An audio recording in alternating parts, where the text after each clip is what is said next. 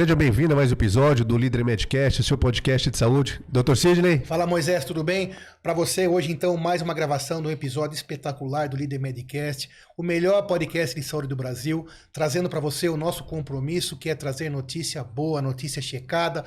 Você sabe que a internet é recheada de fake news, de notícias ruins, de notícias nem sempre verdadeiras. Então o nosso compromisso é trazer para você informação checada através de autoridades em cada um dos assuntos que a gente discute aqui. Hoje a gente tem a honra de receber aqui Dr. César Câmara, médico urologista e diretor científico do Instituto Alma Viva, que ele já vai explicar para vocês aqui o que é que faz lá, qual o trabalho dele. César Câmara, muito obrigado pela presença. Fique à vontade. Obrigado, eu que agradeço a presença. E vamos falar de um tema polêmico. Polêmico. Sim. Mas vocês vão ver que não é tão polêmico assim, não. É um tema muito interessante que pode revolucionar a saúde, principalmente a saúde dos pacientes com altera... É, a saúde é, de pacientes com depressão, ansiedade, é, toque, ou seja, saúde mental, né? Que são os psicodélicos. Né? Sensacional. Moisés, vamos então extrair o máximo de informações possível do César. Vamos sim. Doutor César, seja bem-vindo novamente. Bom, o assunto hoje é sobre psicodélicos, cannabis e o uso na medicina, né? Primeiro, o que é um efeito? O que é um ato? Um ato não, um efeito psicodélico. Então, quando a gente está falando de psicodélicos, a gente não está falando de cannabis. A gente está falando de outras substâncias, né? E quando a gente fala em efeito psicodélico, a gente está falando de um efeito em, é, que, em que o paciente, ou a pessoa submetida a esse tipo de tratamento, ele tem uma expansão da consciência. Não é que ele fica com uma consciência alterada, né? É um termo muito forte. Ele tem uma expansão de consciência e no, nesse momento dessa expansão de consciência ele consegue acessar temas que para ele são difíceis, temas que para ele são controversos, que ele nunca se abriu.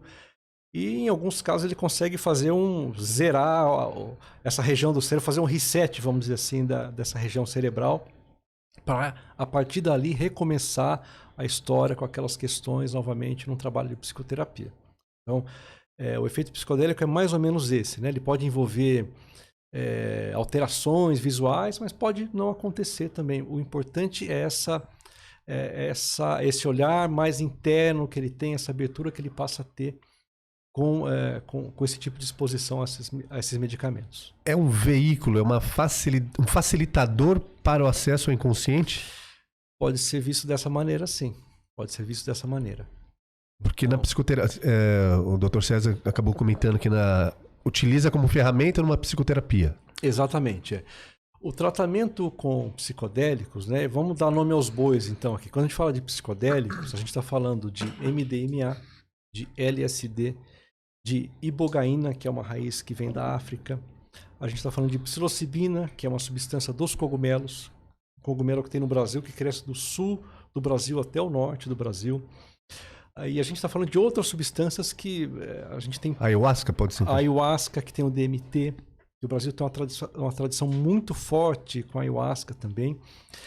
Então, todas essas substâncias, né, medicamentos ou plantas, né, ou enteógenos ou ecodélicos, ou seja, são os psicodélicos da natureza, eles, na verdade, apesar da gente é, ter sofrido com proibicionismo, começou lá na década de 60, 70 e vem até hoje, eles são substâncias que na totalidade ou na maioria deles, tem um potencial de causar dependência química inexistente ou muito baixo. Quando é... utilizado na medicina. Ou não. Ou não? É, então, essa é a grande é, pergunta. Acho que quando. Exatamente. Isso nós estamos falando. Uma coisa é você falar de abuso da substância, outra coisa é você ter uma dependência química. Então, existem Ou psicológica. Ou psicológica. Então, substâncias podem causar dependência química. Dependência psicológica pode acontecer em qualquer situação, seja com medicamento, seja com relações interpessoais, seja com é, a sua relação com dinheiro, com outras, e, e com outras pessoas, com comida, exatamente. Abuso é uma maneira de você como o próprio nome diz, abusar daquela situação, ou daquela substância, ou daquela, daquela condição.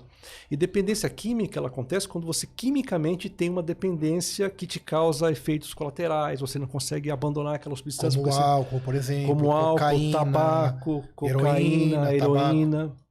Né? E dentre as substâncias, talvez, que mais causam dependência e que mais causam problemas, tanto para a pessoa quanto para a sociedade, a gente tem que falar que são duas: álcool e tabaco. Sem dúvida, de maneira estatística disparado. Quando a gente fala de psicodélico, a gente não está falando em dependência química. A gente pode falar de abuso, pode falar em algum tipo de dependência psicológica, mas é, dependência química, é, se existe, é uma coisa muito pouco, é pouco relevante, entendeu? Tá, mas só para quem está lá ouvindo a gente entender bem, porque realmente é um assunto polêmico e é isso que nós temos que trazer mesmo. Exatamente. Falar de maneira é, profunda, de, de, maneira médica, afinal aqui estamos num programa de saúde, mas é, desbravar essa, essas dúvidas, né?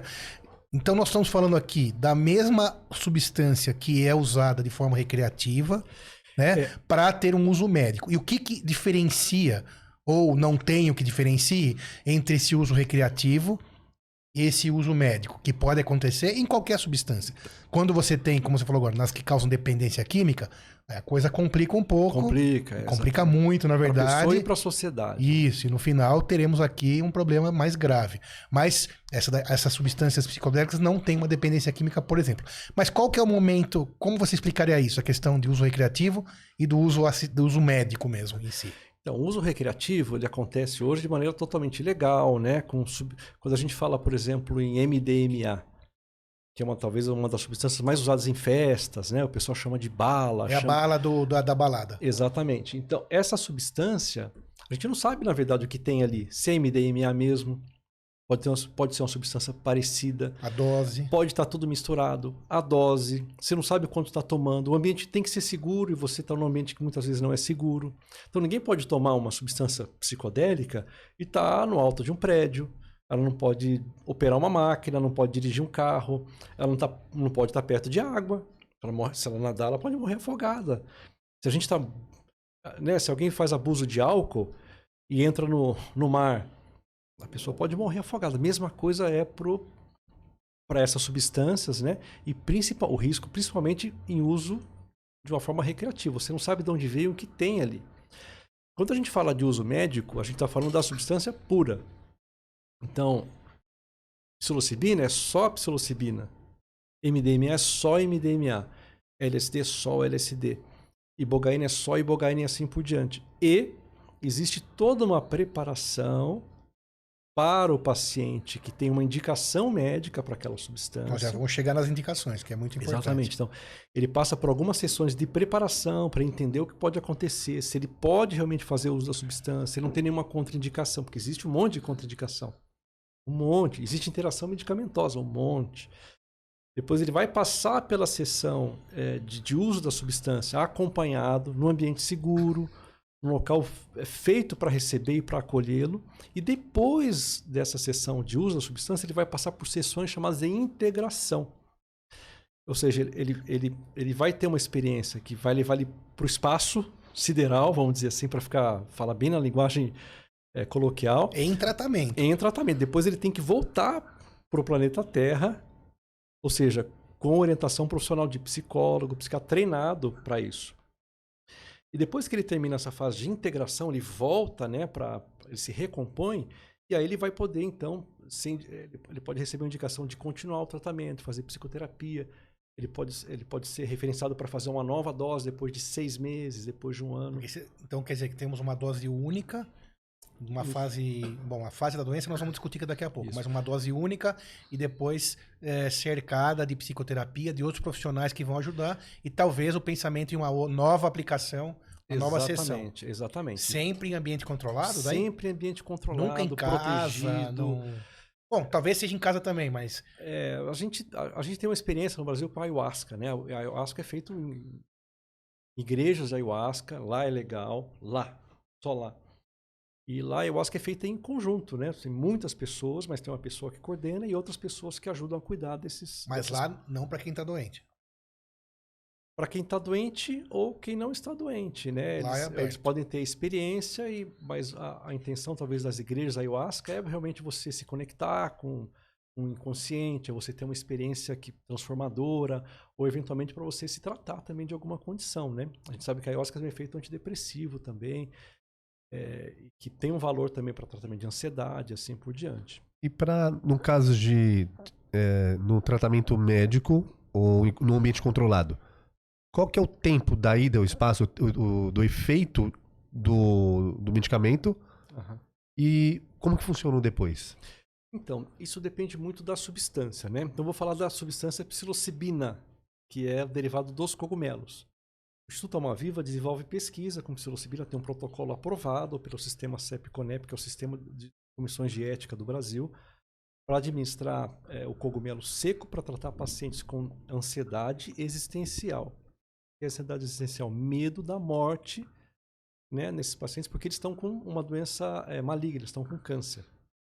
Esse Ah, protocolo então todos esses pacientes têm câncer, tem câncer e desenvolveram uma ansiedade desenvolveram existencial. uma ansiedade existencial. Eles entram nesse protocolo Eles do Instituto Alma Viva. Exatamente. É o mesmo protocolo que foi feito por Johns Hopkins em 2012, com resultado publicado em 2016, só que lá eles usavam a psilocibina isolada. Aqui a gente vai usar o cogumelo seco. Então, é, vamos falar um pouco mais da psilocibina, que a gente está mais familiarizado e é o que a gente está estudando para desenvolver o protocolo. A psilocibina ela vai ter um efeito de mais ou menos entre 5 e 6 horas. Então, o paciente ele fez as sessões de preparação, ele foi, ele, né, ele foi, é, ele, ele pode entrar no protocolo, ele tem uma doença maligna, ele tem ansiedade, ele não tem nenhuma contraindicação familiar e os medicamentos que ele faz uso cotidianamente também não tem interação relevante. O que é uma contraindicação familiar? Por exemplo, quem tem histórico familiar de esquizofrenia, que tem história familiar de pessoas que tiveram Suicídio. surtos psicóticos, o suicídio a gente trata com psilocibina, Hum. Ideação suicida. Essa, essa seria uma pergunta minha mais pra frente, mas eu vou trazer agora. Tem Mas- casos que eu. Mas vamos, vamos continuar só para Ok, eu vou guardar- deixar ela de lado aqui, ok. Então ele entra, ele vem para a clínica, ele vai eh, receber um atendimento inicial para recordar o que pode acontecer. Ele vai se deitar num, num sofá-cama, ele tem um- um- um- uma coberta, um travesseiro. Ele coloca fones de ouvido e uma venda nos olhos. Existe uma trilha sonora foi feita específica para acompanhar as fases de ação da psilocibina. Essa trilha foi com- composta pelos irmãos Barnabé, pelo Arrigo e Arrigo e me fugiu o nome do irmão. E o Paulo Barnabé, os dois. Eles estudaram isso, a gente fez junto com psiquiatras. Eles, eles fizeram uma seleção de uma trilha sonora para esse estudo. Seis horas. Ele vai ser acompanhado por um profissional de saúde que ele já conheceu, que ele desenvolveu um vínculo na sessão de preparação. E durante a sessão, ele não fica conversando, fazendo psicoterapia, interagindo de maneira como é feita numa sessão normal de psicoterapia. E vai ter experiência e vai ter uma pessoa para assisti-lo e guiá-lo por algum caminho ele estivesse saindo do trilho, ou ficando ansioso, ou preocupado, ou enveredando para outras questões que não é, têm muito a ver com a questão para a qual ele, ele foi eleito para o protocolo. Depois de seis horas, ele pode ir para casa, não pode dirigir, né? tem que estar com o familiar que o acompanha, e no dia seguinte, ou no máximo em dois dias, ele volta para fazer sessões de integração. Essas sessões são diárias, semanais, cada caso um caso. Dura Não, quanto O tempo? protocolo são três sessões de integração. A primeira ele tem que fazer 48 horas depois, no máximo, e depois ele faz uma vez por semana mais duas. Quer dizer, esse, E aí acabou. esse protocolo é para ele voltar. Ele volta mais Desse- três vezes Esse, depois você da... notifi- é. É, exemplificou como a ida ao espaço e ficou perfeita a explicação. É, então, ele faz três sessões para voltar. É, Volta, na depois- verdade, na hora, depois das seis horas, mas Isso, ele, ele, ele, ele vai para casa depois de seis horas, terminou, vai para casa. Ele volta para a clínica em no máximo 48 horas para fazer a primeira sessão de psicoterapia de integração, para discutir sobre o que aconteceu na sessão Hum. e como ele está e, e as consequências daquilo. E depois dessa primeira, eh, desse primeiro atendimento, após a- a- o uso da substância, ele volta mais duas vezes. Mas a substância já não tem mais ação não- naquele momento, né? Meia vida, Na verdade, teoricamente. sim, a, a substância foi embora já, Mas do, embora do corpo total Do- ou só do efeito? do efeito. Do efeito. Agora, o efeito antidepressivo e ansiolítico da substância, ela permanece por até um ano. Essa, Numa única é, a, sessão. essa que é a mágica do Sim, negócio, sim, entendeu? perfeito. Então, isso, isso não sou eu que estou dizendo, isso é Johns Hopkins, isso é Imperial College London. Não, e tudo que nós estamos falando aqui é ciência, ninguém está inventando nada. É. E para a pessoa se eleger a esse, se, esse, é, estar nesse protocolo, que, que, É, como, existem dois na centros prática, como ela recrutadores. chega lá? São dois centros recrutadores. Um deles é o próprio Instituto Alma Viva. E a gente vai divulgar isso, a gente eh, vai fazer de uma forma organizada. né? Claro. E deve Depois vai correr... estar aqui embaixo nos, Sim. descrições. Se o... E essa, esse protocolo, dando tudo certo, ele deve correr em paralelo à nossa pós-graduação. A pós-graduação para a formação de psicoterapeutas, né, psicólogos ou psiquiatras, em- no uso de substâncias psicodélicas. É uma pós-graduação de 360 horas aula, lato senso, aprovada pelo MEC. Então, a intenção é que os próprios alunos da pós-graduação possam participar desse protocolo de psilocibina também. Então, eles vão aprender sobre muitas substâncias, mas a psilocibina, como é proibida no Brasil, ela só pode ser Por feita, enquanto. ela só pode ser feita dentro de protocolos né, aprovados. Os alunos da pós-graduação vão poder também entender como funciona na prática e de maneira legal a ação da psilocibina nesse, nesse grupo de pacientes. Ela é proibida no Brasil para uso recreativo, mas para uso médico também é. Também é. A substância é proscrita no Brasil. Qual é a Ela vem- diferença de proscrição e prescrição? Então, prescrição é quando você prescreve e o paciente vai na farmácia e compra, ou em algum lugar e compra o medicamento. Proscrito quer dizer que é proibido. Você não pode nem prescrever.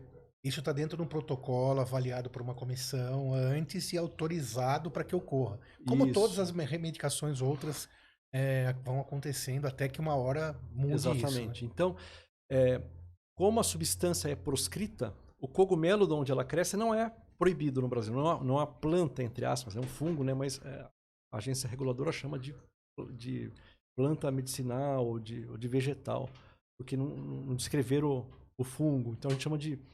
Ele não é uma planta proscrita.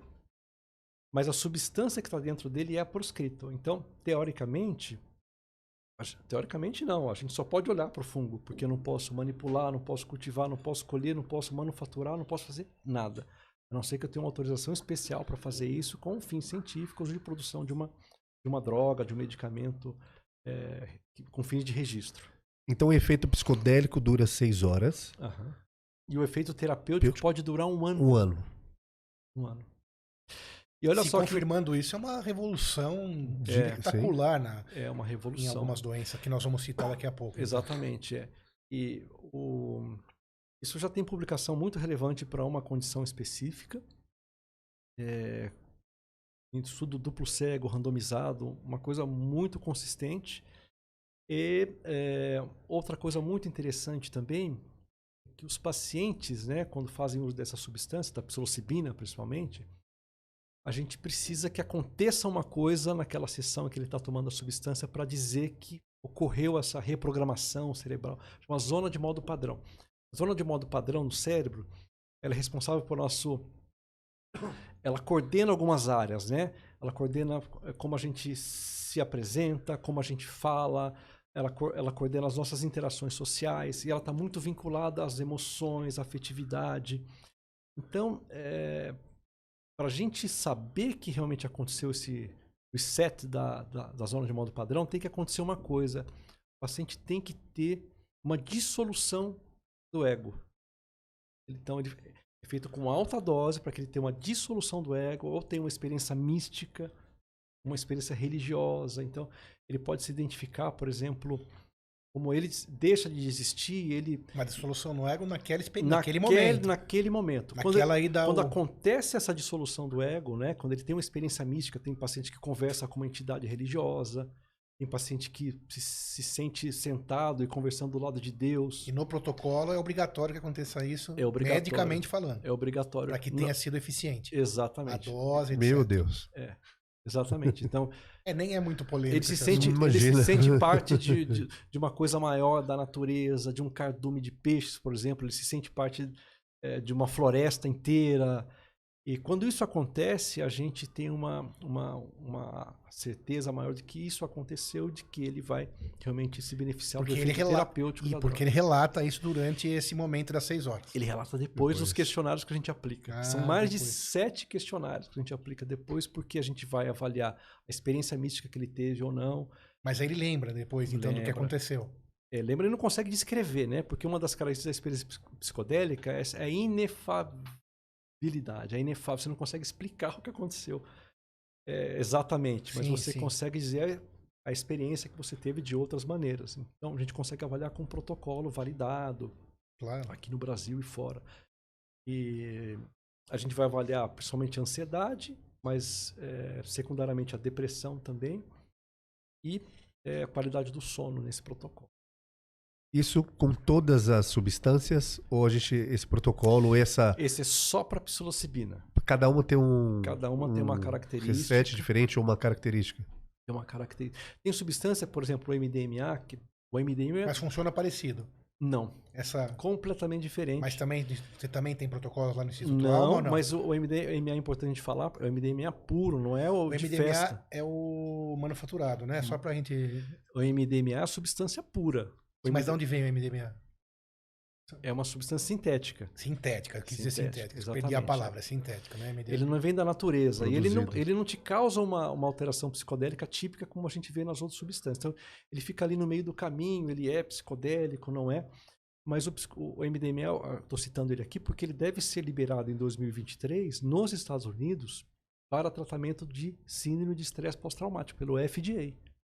Então já foi feito estudo pré-clínico em animais, foi feito um estudo clínico em pacientes normais, depois foi feito um estudo fase 2A, depois um fase 2B para ver dosagem, e agora terminou, agora no começo do ano, o último paciente que entrou no estudo clínico fase 3, que é a última fase para a solicitação de registro no FDA. O FDA acompanha todas as fases e autoriza cada fase. Bom, se pode ser, se vai ser liberado pela Anvisa Dos de lá, Estados pode Unidos. ser em 5, 10 anos liberado por aqui. Ou antes. Ou antes. Ou antes, porque. é, como se diz? é, já foram. Alguns pacientes do Brasil já foram incluídos nesse protocolo americano. Então, já existe uma preparação científica para que, pra que tudo isso aconteça também no Brasil, talvez um tempo um pouco menor. É, antigamente acho que demorava mais, mas acho que hoje. É. E tem um uma característica da nossa agência, né? A Anvisa é uma agência que é, ela há um ano, um ano e meio, dois anos, ela entrou pro, entre aspas, né, para o clube das agências de maior renome do Brasil. Tá? É membro do é, PIX, ou seja, ela, é- ela é membro de um grupo seleto de agências de regulação, como a FDA, como a Comunidade Europeia, Austrália. Eles estão no mesmo nível. Então, elas se, comu- essas agências se comunicam menor, existe uma interação melhor entre elas. E os estudos que são feitos nesses lugares, eles são reconhecidos por essas agências como estudos muito bem feitos e aceitos né, de uma maneira um pouco menos demorada ou burocrática do que eh, se vem um, um estudo de uma agência que não tem essa, essa, esse status, vamos dizer assim. E para quais casos nos Estados Unidos já estão sendo liberados? Então, Se foram nos- liberados, já foram estudados, então as duas. Nos Estados Unidos, o que está sendo muito estudado é MDMA para tratamento de estresse pós-traumático, Especificamente, somente este? somente esse. É, existe um estudo fase clínico, é, fase 2 também de psilocibina, então em dois ou três anos a psilocibina deve é, ser liberada nos Estados Unidos, se for tudo bem, para tratamento de depressão. É, e existem outras substâncias ps- psicodélicas, né, como a ketamina, é, a ibogaína, que estão em fases anteriores ainda, mas que estão progredindo de maneira vertiginosa. A ketamina também é um psicodélico. É um, dependendo um da dose, um ele é psicodélico. Ou anestésico. Ou depende da dose. Então, no Brasil a ketamina é liberada, ela pode ser feita off-label. O que que é off-label? É uma forma de prescrição que é reconhecido pela agência também e pelos conselhos de classe, é, em que o médico se responsabiliza por, aquele, por aquela prescrição, por aquele paciente, porque existe um benefício científico já muito avançado ou comprovado, e então ele pode fazer uso daquela substância que já é utilizada para outras situações. Então, a ketamina pode ser feita, existe centro de ketamina no Brasil. No Instituto Alma Viva, a gente vai ter é, atendimento para pacientes que precisam de ketamina e um anestesista muito é, experiente já com o uso de ketamina é, para tratamento de depressão, principalmente. Né? A ketamina tem ação imediata. Então, é, muito utilizada para depressão grave, que não, não responde mais aos medicamentos, que é uma tentativa né, que pode funcionar.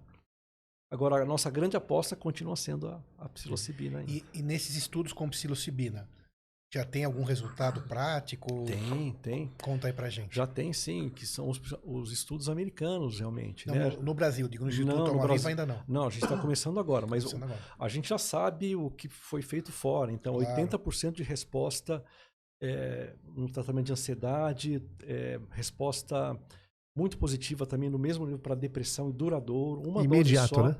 Imediato, sem efeitos adversos ao médio e longo prazo. Você não toma substância todo dia. Não existe risco de dependência química, ou se existe é um risco muito baixo, muito pequeno. Mais barato. Mais barato não, muito, muito mais mais barato. barato. Uma vez e. Uma vez acabou. É, e aquela história de que essas substâncias todas afetavam os neurônios, destruíam as sinapses, que você ia ficar com problemas de cognição. Tudo isso também foi por água abaixo, já provado cientificamente. Essa É era o uma, contrário. essa era uma pergunta minha. É, Teve que- casos de, de ayahuasca, mas acho que você já até um pouco já adiantou, Aham. que tomou, fez o uso Uhum. e a pessoa Não ficou bem. Esquizofrênica, por exemplo, mas aí não deve ter sido levantado como no caso É, exatamente. Não de, pode um- fazer de a uma pessoa- conduta médica. A pessoa pode entrar em surto, entendeu? E se ele não está no ambiente médico ou protegido, E também histórico familiar. e você Ah, não teve um- consegue tem um lidar caso com aquilo- famoso lá também do filho ou neto do, Do Chico Glau- Anísio. Hã? do Chico Anísio, do Sim. Glauco. Não, não. Dos também, dois. do Glauco Dos também. dois. Dos dois, Mas do é. Chico Anísio também. Que... Então não é todo mundo que pode fazer uso de substância psicodélica, não é todo lugar que pode receber É, uma pessoa para fazer eu- uso da substância. Nessa, nessa polêmica mesmo, essa mesma frase sua vale também para diurético. Pra tudo, né? Pra não, tudo. não é uma Não varia é mágica todo mundo, todo mundo que pode usar qualquer coisa, né? Às vezes você vai usar uma estatina e vai te fazer mal, né? Então acho que dentro disso essa, é, é- é esse mito que tem que ser é, quebrado, né? Exatamente. Esse paradigma. E tem um preconceito muito grande, Claro. né? Aí quando acontece alguma coisa grave, Já vai aquilo- tudo para cima daquilo. mas né? a gente não viu o benefício que pode acontecer. Então a gente está trabalhando com os potenciais benefícios, né? E também não foi num lugar controlado, não foi num, feito uma avaliação médica com, as- com os familiares, É, a gente acredito não eu. sabe como foi, né? Então Agora, usar indiscriminadamente, abusar na balada, isso é outra coisa. esse é outro, não tem nada a ver Nós com estamos falando faz. disso, isso é importante. Então, usar e sair dirigindo, usar e sair brigando com as pessoas, sei lá o que mais. É, não briga, viu? Você tomar MDMA, Fica calmo. Na verdade, você, você, você vai ficar apaixonado por alguém, você vai querer fazer amizade, ao contrário do álcool, é. por exemplo, viu? Mas você fica mais propenso a ser enganado, a pessoa te levar para algum lugar e abusar de você, porque você fica muito aberto. E né? aí é quando você está falando do puramente recreativo, que não é a nossa discussão aqui. Isso é outra Exatamente. coisa. Estamos falando do uso adequado médico para tratamento de doenças psiquiátricas, no caso, depressão, ansiedade, etc., de uma maneira, como tudo é em medicina, muito mais evoluída do que é hoje, né? E eu tô aqui como paciente também, e você também, né? Mas torcendo para que tudo isso funcione e dê certo, que esse protocolo seja um sucesso, Exatamente. para que no final, imagina, Para que tudo Imagina- funcione, a gente precisa comprovar É. ainda, né? Existem Ima- muitas evidências, mas ainda tem espaço. Imagina esse paciente que você falou. Você entendeu? Quem está no protocolo? Um paciente que tem um CA terminal, com metástase, que ele sabidamente, ele também sabe que ele tem mais cinco anos, ou três anos de vida e dois anos de vida. Ele conseguir recuperar a- a- é, o seu estado de saúde mental com isso, é- Exatamente. isso é Então, impagável, né? Não tem preço. O, o- o tratamento com psicodélico não vai ter impacto nenhum na cura dele, no tratamento do câncer. A intenção é que ele viva melhor, que ele tenha qualidade de vida. E aí eu acho que vale a pena assistir um, um filme, na- um documentário na Netflix, chama Fungos Fantásticos. Ele vai falar de muita coisa, de fungos, é lindo, né? A parte de fotografia é maravilhosa. Mas em, dado momento vai aparecer o pessoal de Johns Hopkins né, e vai mostrar como que é o protocolo que foi feito em Johns Hopkins. É um protocolo muito parecido com o que a gente pretende fazer aqui. E lá a gente vai ter uma ideia melhor com o paciente dando depoimento, dizendo o que aconteceu e como aquilo impactou na vida dele. É, vale muito a pena ver. E está sendo pesquisado e já utilizado nos Estados Unidos. É, e vai ser aprovado pela, pela Anvisa de lá, FDA. E pode repetir quais, para quais os principais transtornos mentais? Se a gente pensar em psilocibina, a gente pode falar que é cogumelos, né? A substância que vem dos cogumelos. Depressão. Não é depressão leve, serve para leve também, mas é para depressão grave também, Tipo, para com risco pra- suicida, exatamente. Síndrome de estresse pós-traumático, grave também. Ansiedades também, outras graves. Para transtorno obsessivo compulsivo, para vício, dependência química, principalmente em tabaco, que é o que está sendo mais estudado pelo Centro Psicodélico Johns ser Hopkins. Fantástico. Outro dia a gente falou num podcast passado sobre A a dificuldade, dificuldade de abandonar o vício cigarro, do né? cigarro. É. E a gente e também A mesma É. substância. Pode repetir. psilocibina. Psilocibina. Psilocibina. Para esses quatro, cinco transtornos. Isso. E para o paciente que tem transtorno bipolar também na fase de depressão. É como se desse um, um boot no cérebro. É, é, Pra explicar tem uma, quem tem tá uma ouvindo. explicação assim, que é a explicação meio do pessoal lá dos Estados Unidos, do Canadá, né? Tá. Porque eles falam da neve. Você está na Hum. neve, na montanha cheia de neve, o pessoal esquia. Vai formando um monte de riscos, vai formando trilhos. E você vai seguindo sempre aqueles trilhos que estão ali, já que eles já estão formados, né? Como tem bastante. Então, quando a gente tem uma condição, um problema, a gente tem muitos riscos ali, que está tudo muito confuso, ou tem algum risco que a gente está seguindo de maneira recorrente, sempre naquele lugar. O uso do psicodélico, principalmente a psilocibina e alguns outros, faz com que caísse uma nevasca e apagasse em todos os trilhos. E aí você tem a oportunidade de recomeçar a fazer aquilo sem seguir aquele mesmo padrão. Nossa. Os trilhos ruins. Todos os trilhos Todos os ruins que trilhos. estão te atrapalhando. Incrível isso, hein? Pra quem tá dentro da doença, isso aí é uma É. esperança. Porque ninguém é, vai ao psiquiatra com a expectativa de usar remédio por um longo tempo, certo? Exatamente. Porque nós é. somos médicos, né, César? Mas como pacientes, né, já agora nós três, é, ninguém tem a ideia, oh, legal, vou usar é, esse antidepressivo aqui tricíclico para sempre, vou ficar bem. Tá bom, mas o ideal é ficar bem sem o mesmo, né? Exatamente. Então, isso realmente é extremamente para muitos pacientes, talvez eles precisem fazer psicoterapia também, que a depressão é uma, às vezes, né, não é uma, é uma, é uma consequência de outras condições que estão levando aquilo. Às vezes ele, Sim. ele tem que mudar o hábito alimentar, às vezes ele tem que mudar o, como ele lida com os filhos, às vezes ele tem que mudar como ele O lida com os vida, né? pais, Estilo porque é aquilo que está causando aquele desbalanço todo. É. Então a substância acabou fazendo aquele reset, ok? Mas se Zerou. ele fizer os mesmos trilhos, Ele vai ter, e aí ele vai ter que aprender a refazer aquilo tudo. Fazer ele trilhos vai diferentes. precisar do auxílio de alguém. E faz quanto tempo que já está sendo estudado e já está sendo até medicado? Então, o que aconteceu foi que na década de 60 e 70, tudo foi proibido. Tudo. Psilocibina, MDMA, LSD, porque estava uma bagunça mesmo. E existia uma- um interesse. Proibido para recreação e proibido para pesquisa. medicação. Pes- Tudo. Tudo, foi tudo proibido. E existe uma, uma instância mundial, né, que dos países estão ligados à, à ONU, que cuida dos entorpecentes. Então, se você é signatário da ONU, você tem que seguir o que está determinado. E foi tudo proibido no mundo todo. A ONU coordena tudo. Você não pode importar, trazer, cultivar, mudar de. Isso foi. Acabou, acabou. Então tinha pesquisa acontecendo, tinha muito psicólogo utilizando essas substâncias na clínica para tratar os pacientes, né? Na Alemanha tinha uma, uma, uma iniciativa muito interessante de psicodélicos para uso em dose psicolítica. Então, olha só.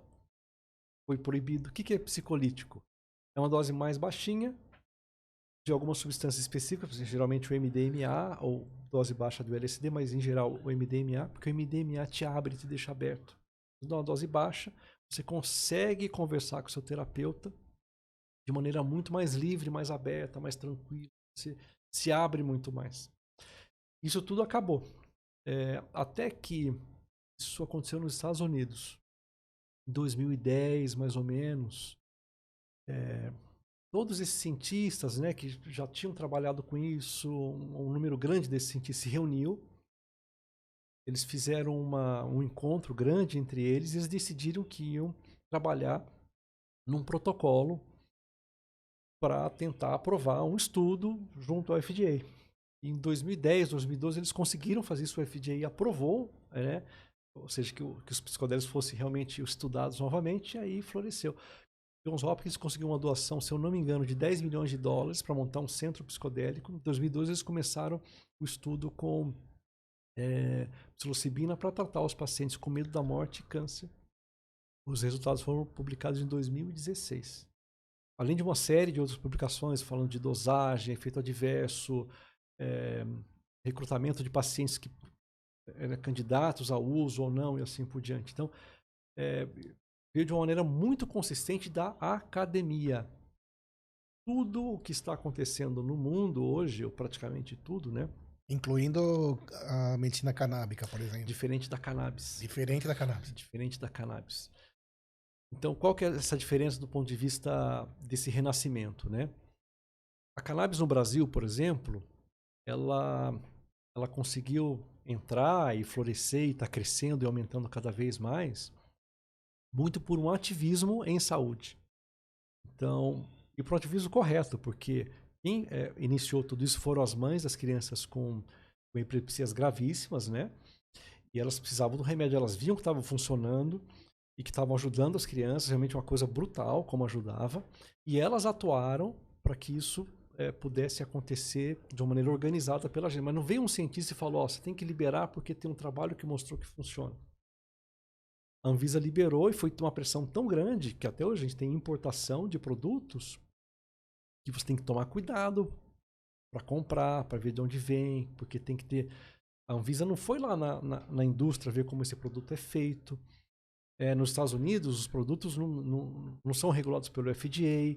Dependendo de onde vem, o produto não tem uma qualidade tão boa. Foi avaliado pela, pela Anvisa como é para um medicamento. É, isso chegou por conta desse, dessa forma de ativismo também, que eu chamo ativismo em saúde, e um bom ativismo em saúde. Mas que gerou essa, essa, essa, esse desbalanço, né? Que a gente. Como é que tem tanto produto sendo importado e tem produto de farmácia, um é fabricado com boas práticas de fabricação e o outro não é tão bem assim. E aconteceu por conta desse, desse, desse movimento. Com psicodélicos, não o que está acontecendo é embasado em publicação, em revista de qualidade. Quem está estudando é, as substâncias são instituições de renome, de renome assim, né, indiscutivelmente de renome. John Hopkins é o principal, um dos melhores hospitais do mundo. Exatamente. Então, é, Johns Hopkins, Harvard, NIU, é, Langone, Imperial College de London, são, são instituições é, que não tem interesse comercial, inclusive. Então, e tudo é, né, tem sido é, produzido de maneira muito consistente por eles, e depois vem as empresas trazendo é, protocolos que são coordenados por cientistas também muito importantes para aquilo que aquilo realmente não possa ser contestado ou se não funcionar saber que aquilo não vai não vai para frente se funcionar que aquilo realmente vai poder ir para frente então, essa é a grande diferença entre psicodélico e, e cannabis. É, com psicodélico é tudo muito embasado na ciência. Em relação a preço, já tem uma noção de preço, quanto que vai ser dando certo lá nos Estados Unidos ou aqui? Ainda não Porque tem. medicamentos varia desde 50 até mil reais. Posso estar falando É, isso? Ou até Ou mais. até né? mais. Deve, de- a gente deve saber agora em breve, né? Mas a intenção é que seja um, um tratamento Acessível. acessível, é, acessível. Acessível para a grande população. Exatamente. E aqui no Brasil, como eu disse, a gente tem experiência da ayahuasca, né? Então a gente tal, a gente está tentando também desenvolver através do instituto um projeto novo que a gente está desenvolvendo de talvez fazer psilocibina, que é o derivado do cogumelo, para lembrar sempre, em grupos pequenos. Por quê? Porque para você ficar seis horas com um paciente, com um médico ou dois acompanhando, é inviável no SUS. Mas eu posso fazer grupo de sete pessoas, oito pessoas Facilita. um profissional de saúde, um médico, um psicólogo e é, outros profissionais de saúde acompanhando, talvez seja uma coisa que seja muito mais viável. Por outro lado, é, outras é, moléculas e outras formas de apresentação da psilocibina estão sendo estudados também pelo Instituto Almaviva em parceria com a Universidade Federal de Campina Grande. Então, esse esse projeto já tem um ano e meio, está indo agora para o segundo ano, e a, a intenção é conseguir isolar isso já foi isolado, mas isolar e estabilizar a psilocina. Olha só, a gente tem psilocibina. Você engole, a psilocibina ela vai para o estômago. Ela, para ter o efeito psicodélico, ela tem que ser degradada, ela tem que ser transformada em psilocina. A psilocina é absorvida e aí você tem todo o efeito terapêutico e psicodélico. Nesse projeto a gente está isolando a psilocina já direto, nano encapsulando, colocando ela numa pastilhazinha que vai sublingual. Mas qual que é a vantagem disso? É que o efeito psicodélico é mais rápido, mas ele é muito mais curto também. Então, em vez de seis horas, o paciente vai ter um efeito psicodélico de uma hora e meia. Porque desde que ele tem aquela saída do ego, Exatamente. ele está já dentro do tratamento, Exatamente. correto. Exatamente. E mesmo também a psilocibina, para quem está ouvindo também, é via comprimido, ou não? É cápsula. Cápsula. É cápsula. Foi comentado do SUS. É, É. é um trabalho a médio e longo prazo ou é de imediato, assim que aprovar aqui dentro? Se a gente vai seguir as etapas, né? Então, a gente tá hoje. Quando, quando é hoje? Eu não sei quando o podcast vai sair, mas vamos dizer que hoje a gente está Em maio. em maio. A gente, a gente recebeu autorização para fazer estudos em animais. Esse estudo vai levar um mês e meio. Depois de um mês e meio, a gente tem que entrar com o dossiê todo, solicitar para a Anvisa uma autorização para fazer estudos em humanos, em, em voluntários normais. Estudo clínico fase 1. É um estudo relativamente, relativamente curto, né? com 20 pessoas, pode durar para recrutar todo mundo três meses. Então a gente quer até o final de 2023 receber autorização para iniciar estudo clínico fase 2, que é para testar dose, efeito adverso, tolerância, assim por diante. Mas aí a penetração ou a. a- Aí fez o 2, aí você vai pro 3. Vamos colocar mais dois ou três anos até terminar. Terminou, a Anvisa aprovou, o remédio está liberado para farmácia. Ele pode ser utilizado no SUS, pode ser utilizado por hospitais, por clínicas, por pacientes, assim por diante. Isso tem um benefício é, muito grande, se falando de população, ainda mais depois dessa pandemia que a gente está no resquício dela, que teve uma alta muito grande de transtornos mentais. Sabe quantos pacientes deprimidos, segundo a Anvisa, o Brasil tem? 22 milhões. 10%. É, pode chegar até 17 em alguns países, né? E se eu não me engano, né? Eu não sou especialista também, não sou psiquiatra, mas se eu não me engano, são 5 milhões de pacientes em tratamento, efetivamente em tratamento.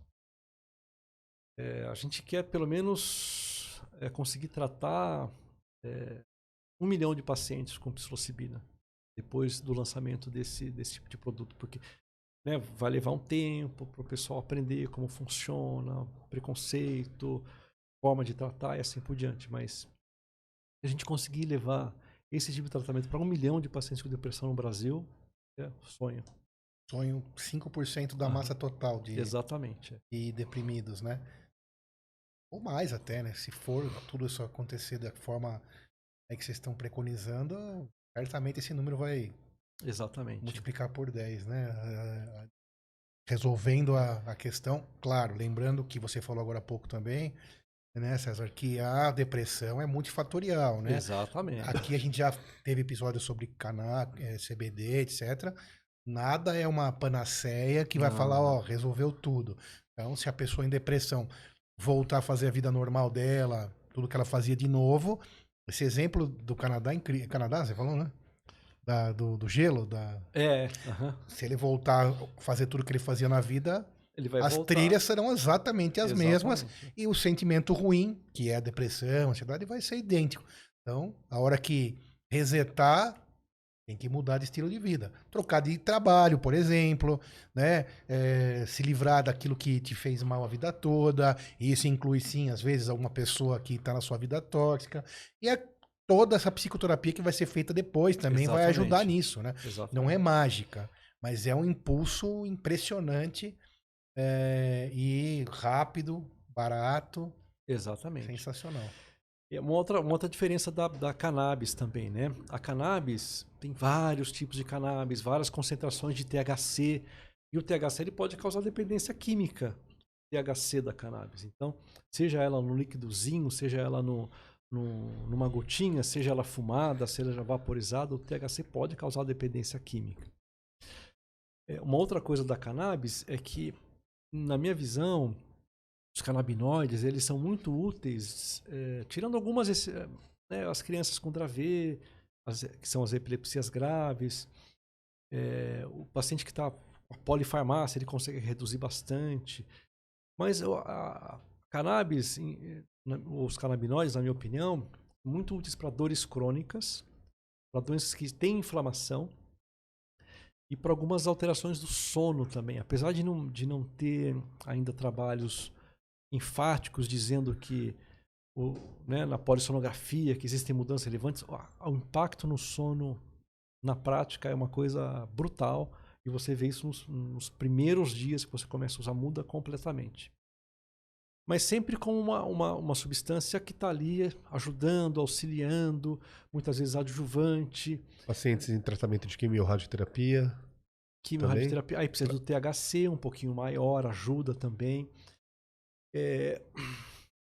Mas eu não consigo tratar um, uma dor aguda com canabinoide, eu não consigo tratar um paciente com depressão grave, eu não consigo é, né, tirar de uma de, o paciente de uma situação mais difícil.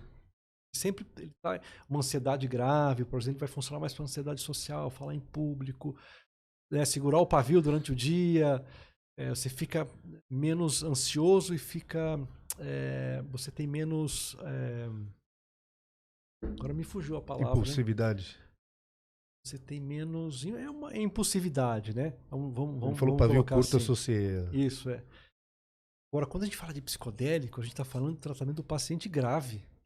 Paciente com depressão que não funcionou nada, que tem ideação suicida, e precisa de uma coisa que resolva de maneira imediata, rápida. É aquele cidadão que está já praticamente acamado, Exatamente, não está trabalhando, é. não tem mais relacionamento, é realmente a situação grave. Exatamente. Isso é importante. Ele funciona para as coisas Sim, mais simples claro. também, mas ele, ele é muito consistente para tratar esse tipo de situação. Provavelmente por causa desse que você explicou desse Reset, né? Exatamente. Né? Para ansiedade grave, ou seja, estresse pós-traumático.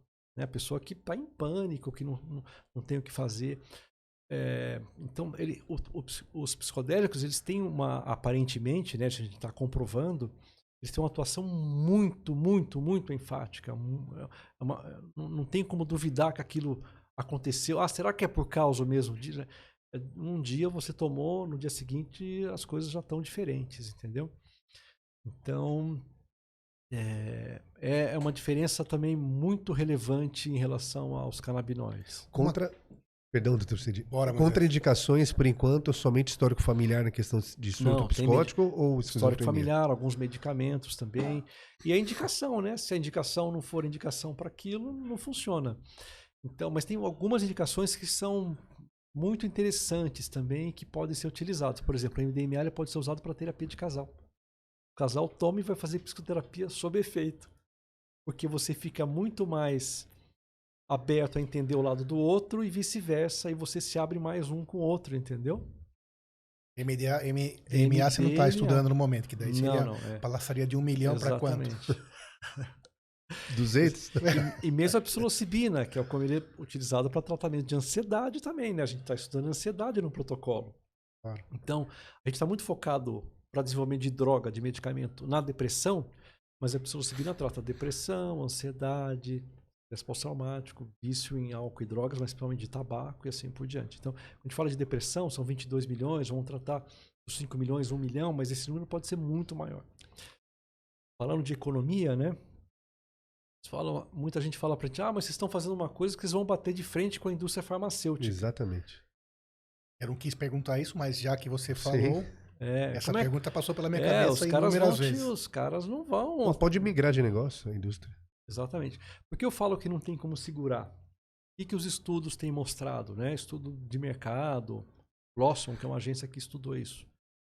Se hoje, hoje, vamos dizer que hoje todos os psicodélicos funcionaram e a gente vai poder substituir os tratamentos todos que para saúde mental é, por psicodélico. A economia mundial anual por ano. A cada ano você economiza 2,5 trilhões de dólares. É o PIB do Brasil. Por então, ano. Por ano. Então não tem como segurar, porque isso é economia do governo, é economia, economia para o operador de saúde, para o paciente. Não, não tem como segurar. Né? O benefício é muito alto, né? O, é muito alto. Direto ou indireto, porque você vai ter um ganho também em produção, ganho em qualidade de Exatamente. vida. E, na verdade, a situação honesta da coisa, né? É assim que tem que Exato. ser, né? As, as indústrias E ah, os estudos deveriam sempre estar mirando para esse, pra esse alvo, né? Que é ajudar as pessoas Exatamente. sem passar por esse absurdo, né? Vamos dizer assim, entre aspas, de pensar na vantagem de um ou de outro, na é verdade? Então, Exatamente. acho que nesse sentido é muito bom. E até mais ou menos é, também dentro dessa, dessa linha, a gente estava falando no começo aqui, a gente parou, não falou mais sobre isso nesse momento, mas sobre a questão do preconceito, do mito, é, da discriminação de drogas. E eu confesso, eu, Sidney, também sou um ser humano, você também, né, Moisés? Não vale que você já está dentro do negócio. Você não pode ter mais preconceito. Mas, como eu disse, eu também estou como você aí, aprendendo muito sobre isso agora mesmo, sendo médico. Medicina canabinoide, psicodélicos. Isso eu me formei em 96, nem se falava disso. Exatamente. Pelo contrário, uhum. estávamos dentro. No auge do proibicionismo. Isso. No ali. auge do proibicionismo. E você que está aí também provavelmente está pensando isso. Mas, me corrija, né, César? todas ou quase todas as medicações que hoje chegam ao nosso, a, a, ao nosso organismo, você vai fazer, por exemplo, uma endoscopia, você recebe lá uma dose de é, anestésico ou é, um, alguma medicação. Sim. É, que haja no seu sistema é, nervoso para que você possa fazer o exame. Um, um remédio para dor, é, uma morfina que você no hospital provavelmente passou pelos mesmos processos. Mesmos processos. E um dia alguém vai olhar para a psilocibina, de outra forma. Fala, olha, como que puderam é, proibir, proibir né? uma substância tão boa que ajudou tanto tantos pacientes. Exatamente. É mais ou menos isso, né? É mais ou menos Por isso que isso. você tem que acabar com esse preconceito e entender que tudo começou assim. Era proibido, né? A história da indústria. Aí vem. A, vai, essa, eu falei que é um absurdo, mas vai ter essa briga vai da ter, indústria farmacêutica.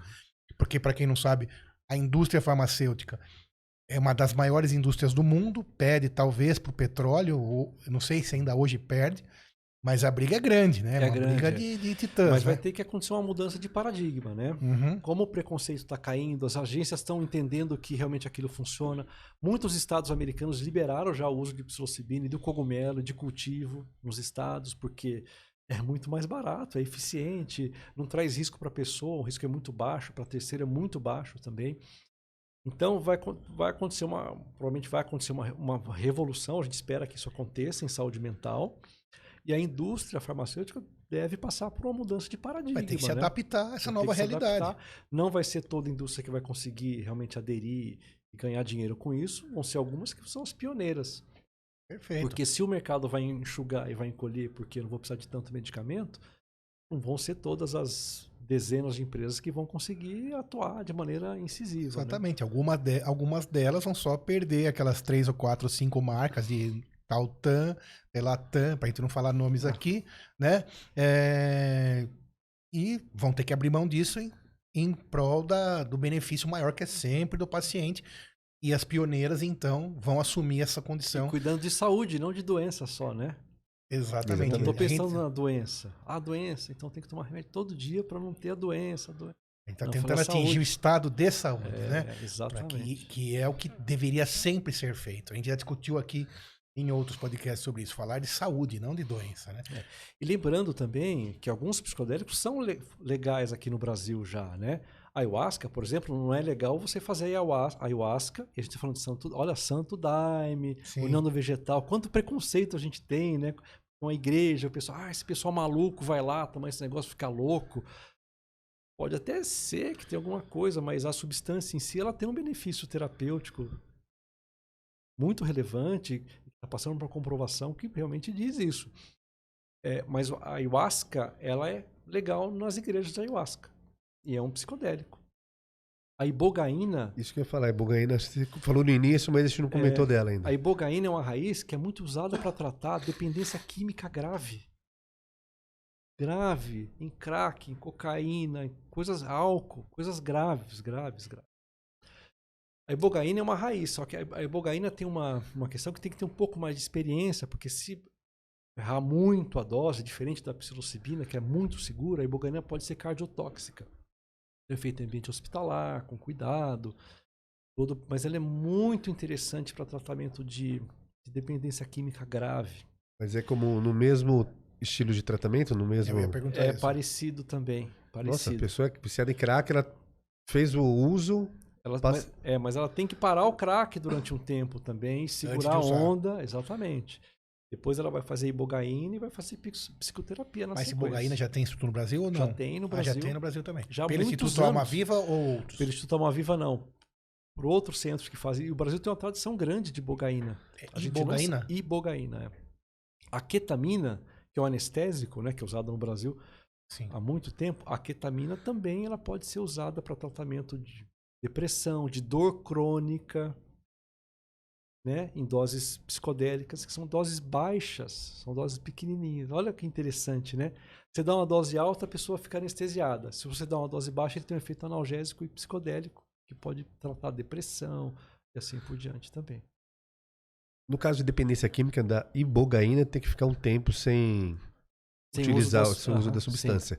No caso de quem está fazendo depressão, usa- utiliza antidepressivos. Dependendo do antidepressivo, também o ideal é parar durante um tempo. Durante uma semana, retire e faz, o- e faz o tratamento. E a psilocibina trata também dependência química ou não? Também, então, a gente combinou, né? Tabaco é um tipo de dependência química. Sim. Então, Sim. ela trata o tabagismo e, e existe estudo para tratar outras condições Isso, também. eu tava pensando no, no cidadão do crack lá, que... É, mas o que mais consistente hoje, que está sendo estudado, talvez a aposta maior de tratamento, é O para tabagismo. tabagismo. Que é uma aposta sensacional, considerando que Sim. temos 17% de tabagistas dependentes químicos no mundo, né? Então, é, é Então, gigantesco. É gigante, é o maior problema de saúde disparado, né? Em número de, de lesões e mortes, tabagismo gravíssimo. Então, É, é gravíssima. E É aquela história, né? É uma coisa que é apaixonante. Você começa a ver. Eu não gosto de falar depoimento de paciente, que parece que você fica fazendo uma apologia àquilo.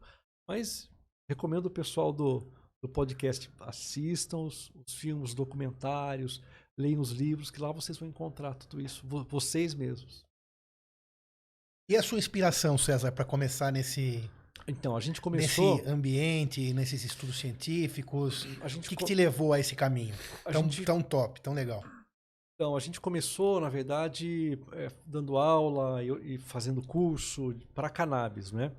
E eu fui escrever um, dois capítulos de livro num tratado de cannabis e tinha um grupo de médicos psicodélicos. Eu olhava e falei, meu Deus do céu, não é possível. Médicos psicodélicos, olha o preconceito, onde a gente vai parar? Seu, preconceito Meu. seu. É, Que eu, que eu confesso, não sei você, mas antes da gente começar aqui há uma hora atrás, eu também tava com esse é? preconceito. Sim, E aí eu vi uma vez, aí vi duas vezes, eu falei, três, não é possível, deixa eu olhar. Aí eu fui dar uma olhadinha rápida naquilo. E quando eu olhei, eu quase caí de costas, porque a consistência científica de psicodélico, de qualquer um psicodélico que você quiser olhar e estudar, é muito, mas não dá para comparar com a evidência científica que você tem com, com cannabis. É muito mais. é, é, maior ainda. é maior, veio de outra forma, como você falou, de de baixo muito, cima, Existe né? muito trabalho científico, publicações boas Sim. também, mas quando a gente compara com as publicações é, dos psicodélicos, é um, outro, é um outro padrão, é outro nível. E para tratar coisas muito mais graves, muito mais agressivas e com impacto muito maior na sociedade. Então, é, a gente tem que estudar isso aqui, a gente tem que tentar ser pioneiro. E aí as coisas foram acontecendo, aparecendo. E graças a Deus estão caminhando bem. Espero conseguir realmente ser um, um hub de, de tratamento, de pesquisa e de inovação nessa área aqui no Brasil. Será, com certeza. Todos que vêm aqui no Líder Medcast levam essa, essa, esse trabalho aí pra frente, né? Vai ser o pioneiro e vai ser de muito sucesso. Com Legal. certeza. Moisés, aprendeu bastante? Aprendi muito. E Top. confesso que no início também estava com um certo preconceito. Estava preocupado, né? Sim. Não, eu também estava, confesso totalmente. Mas eu sabia que, vindo de Dr. César Câmara, formado em medicina pela USP, urologista e todas essas atribuições, a gente sairia daqui com todas as orientações reais, que é o nosso propósito, né? E olha só, a gente está formando pessoas, né? Sim. Com um selo do governo, selo do MEC, uma pós-graduação para treinar o pessoal com isso, aprender, ensinar, fazer de uma forma muito consistente, correta, regrada, adequada para atender os pacientes de maneira. E desde quando tem Científica. tá fazendo já o curso? É a primeira É a turma primeira agora. turma? Aham. E o objetivo final é simplesmente impressionante. Para você que está ouvindo, que quem não conhece alguém que tem depressão, que está acamado, Ansiedade. fechado em casa, ou ansiedade grave. É impressionante, né? E Isso realmente é medicina de verdade, é, estudar, é ir para a ciência no último, né? Cavocar até onde é possível e trazer para a pessoa uma, uma, uma condição, né? Um uso excepcional de uma medicação. Aprendemos muito hoje, Muito. Moisés. Espero que você tenha aprendido também. César, palavras finais. O que, que você acha do futuro disso tudo, desses, é, do seu Instituto Alma Viva, dos seus estudos? Como é que vai caminhar isso? Claro que a gente sabe que vai ser maravilhoso, estamos aqui torcendo, mas diga o que, que você É, acha. eu acho que é, é uma, vai ser, como tudo, uma batalha né, para fazer tudo.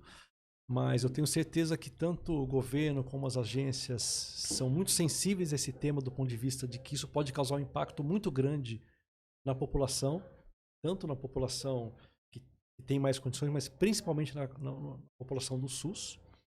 Então a gente está tentando fazer tudo muito quadradinho ou by the book, né? Para que tudo aconteça no menor tempo possível, com o mínimo de problemas eh, regulatórios e, e, e- e legais, para que esse produto chegue quanto antes né, nos consultórios, nas clínicas para uso terapêutico. Sensacional. César, muito obrigado. Você que está aí mais uma vez, muito obrigado. Não se esqueça, siga o Líder Medicast, se inscreva no YouTube, em todas as nossas redes sociais. Todos os as para você procurar o Dr. César Câmara, a gente vai colocar aí nas instruções depois como encontrá-lo, o instituto, e agradecemos aqui imensamente sua presença, sorte de todos os pacientes que o têm como médico. Obrigado mais uma Obrigado. vez, Moisés. Obrigado, obrigado. gente. Obrigado, eu que agradeço. Até o próximo. Obrigado.